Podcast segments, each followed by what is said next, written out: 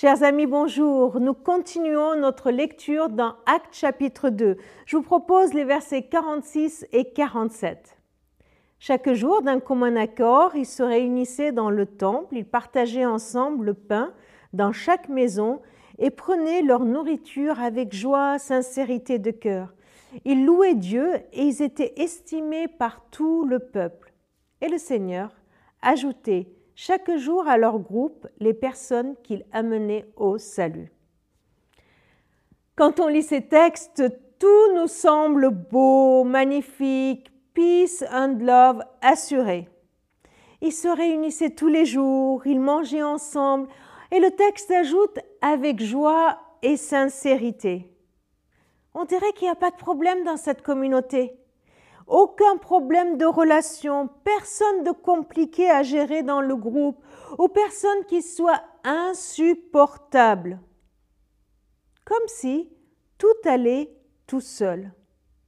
Nous savons que les relations ne sont pas si faciles que ça. Et je ne suis pas sûre que dans cette communauté, il n'y avait pas des problèmes comme dans tout groupe. Même un groupe où tout semble parfaitement fonctionner, eh bien, il suffit que j'y sois, ou peut-être que toi tu y sois, pour que cela n'aille plus comme il faut. Chaque jour, ils se réunissaient au temple et partageaient ensemble le pain dans chaque maison.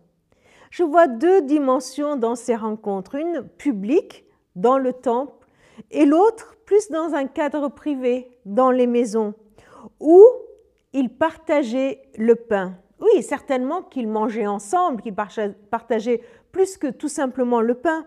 Mais cette allusion au partage du pain, eh bien, elle est faite à propos de la scène, à propos de ce jour où Jésus a partagé le pain et il leur a enseigné la signification. Il a partagé la coupe et il leur a dit, voici mon corps qui est donné pour vous et voici mon sang qui est versé pour vous. Et partager le pain, c'était se rappeler du pardon total que Jésus leur a acquis à la croix au prix de son sacrifice, du don de sa vie, de son corps brisé, de son sang versé.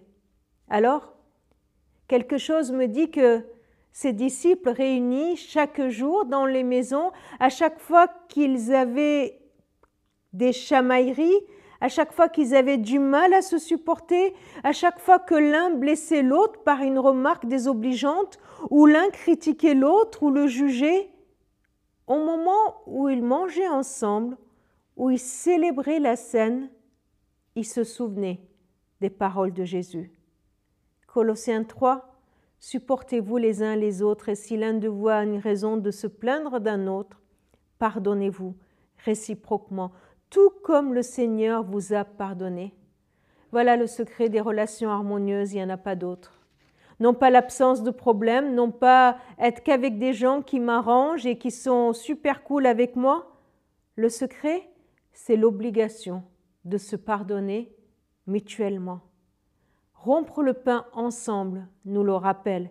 Pardonnez-vous comme le Seigneur vous a pardonné. C'est pour ça là que nous avons besoin de partager le pain. À l'Église, nous ne le faisons pas chaque jour, mais nous le faisons presque tous les dimanches pour nous rappeler que nous sommes obligés. Il n'y a pas d'autre chemin possible que celui du pardon réciproque. Ce n'est pas une option, c'est la vie du disciple. Y a-t-il une personne dans ton, dans ton entourage à qui tu dois le pardon? J'insiste, à qui tu dois le pardon? T'as qu'à te demander s'il y a quelqu'un que tu ne supportes pas. Si tu as quelqu'un dans ta mémoire, dans ton entourage, que tu ne supportes pas, alors commence par le pardonner. Commence par pardonner tous les griefs que tu as à son encontre et tu verras que tu vas arriver à le supporter en lui pardonnant comme Christ t'a pardonné.